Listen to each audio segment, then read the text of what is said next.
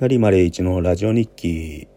こんにちは成マレイチです。今はですね9月14日の13時45分です。今日はですねちょっとあのお便りを初めていただいたのでそちらにお答えしたいと思います。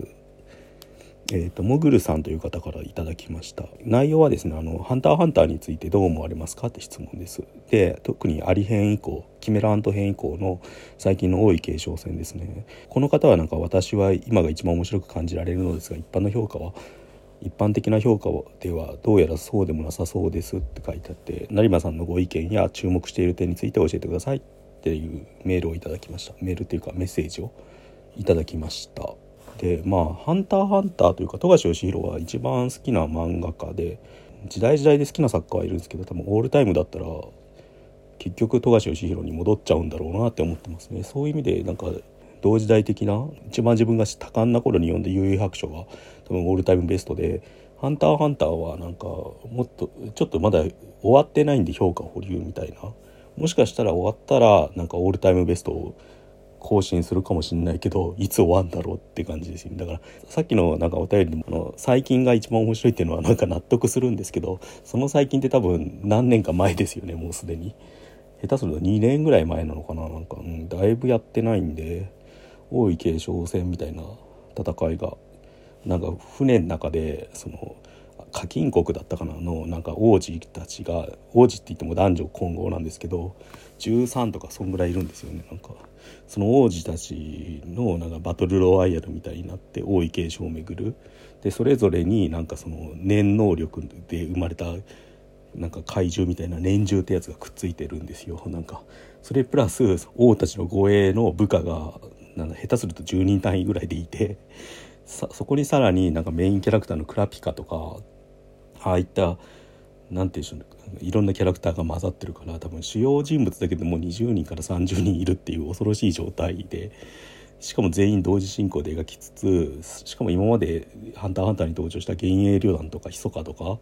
そういうキャラクターも出てくるっていうなんかごっちゃごちゃしてて意味わかんないって人感じなんですけどそれが最高っていう人には最高ですよね。うんだからなんか始まった時はすごいことやりやり始めたなと思ったんですよなんかだからキメラアント編は割とデビルマン的なものの系譜でデビルマンとか寄生獣の系譜っていうんですかなんか人間を食べる怪物と人間がどう共存していくかみたいなシミュレーション的な話で、まあ、それはなんか悠々白書でもやってたしベルギーでもある意味やってたことですよねなんかそれをなんかシリアスに発展させてやった結果ものすごい時間かかったけどとりあえず終わったみたいな。と同時にあの中でいろんな実験をやってたというかだから自分の言い方としては「スラムダンクと「ヒーズルところの天使」を同時にやってるような漫画って感じなんですよねあの漫画って。キメラント編は特にで最近なんかグラップラーバキとか読んでるかと思うんですけどあそこら辺で培われたチャンピオン系の格闘漫画の手法も取り入れてたんだなって今読むとよくわかるなんか当時はしぐるいの方が影響強いのかなと思ったんですけど割と両方入ってるのかなって思いますね。あれでなんかで唐突に違うキャラクターがなんかこういう現象はあるとか解説しだす場面があるんですよ。ゼノってあったから確かキルアのおじいちゃんのキャラクターであなんか固有名詞多分分かんない人には全く分かんないだろうけど、まあ、自分のラジオだからいいやって感じでガンガン喋ってるんでなんか気になったらウィキペディアとかで調べて漫画も本編読んでください。全然面白いんで今読んでも。そういうことはあり得るとかそのゼノっていうおじいちゃんが喋り出す場面とかはバキを読んでるとよくわかるっていうかあここ見たわって思う。あとなんかほんとコンマ0秒単位のやり取りを誰だか分かんない第三者の語り部が解説しながらものすごい丁寧に話が進んでいくのとかあれもなんかバキとかしぐるいにあるっていう感じなんですよね。異常なテンションって意味じゃしぐるいのが近いのかなって思うんですけど、うん、なんか今グラップラーバキを読んでてあれがちょうど有白書と同時期ぐらいに始まってるんですよ多分。90年代前半とかから始まっててなんか断続的にずっと続いてるからもしかしたらなんか富樫先生読んでて結構司法面で要所要所で影響を受けてるのかなって思いますよね。なんか有白書はなんかそそこまでは出てないんですけどただ今読んでるなんかなんかガイアっていう傭兵と主人公のバキが戦うパートがあるんですよ。グラップラーバキで。多分18巻とかその辺ぐらいなんですけど初期の。あの辺のやり取りはちょっと潜水編っぽくなってるからもしかしたら影響あるのかなと思って見てますね。ハンターハンターのなんだっけな。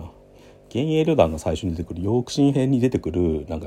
怖いヤクザみたいなやつがいるんですけどそいつの肉体の体型は完璧バキのキャラクターなんですよね。うん、富樫義弘ってそういうのをすごいよくやる人なんですよ。なんか自分で絵柄を持たない人というか少しはあるんだけどそれプラス他の人の絵柄を勝手に持ってきちゃうんですよねサンプリング的に。ドラゴンボールっぽいのもあれば井上武彦っぽいのもあるしだからバガボンドっぽいのもあるし伊藤潤二っぽいのもあるしって感じいろんな人から持ってくるんですよ。うん最近の「ハンターハンター」その辺がなんか結構曖昧になってるというかものすごい図式的なキャラクターになってる代わりに特に誰の影響ってよく分かんなくなってるっていうか強いて言うのはもう富樫義弘の絵になってきてるんだけど富樫の絵自体が結構劇画キャラと図式化された記号的なキャラと絵柄が複数あるんですよね一つの絵の中に。なんかそれが結構その人の作家性になってるから必然的になんかあの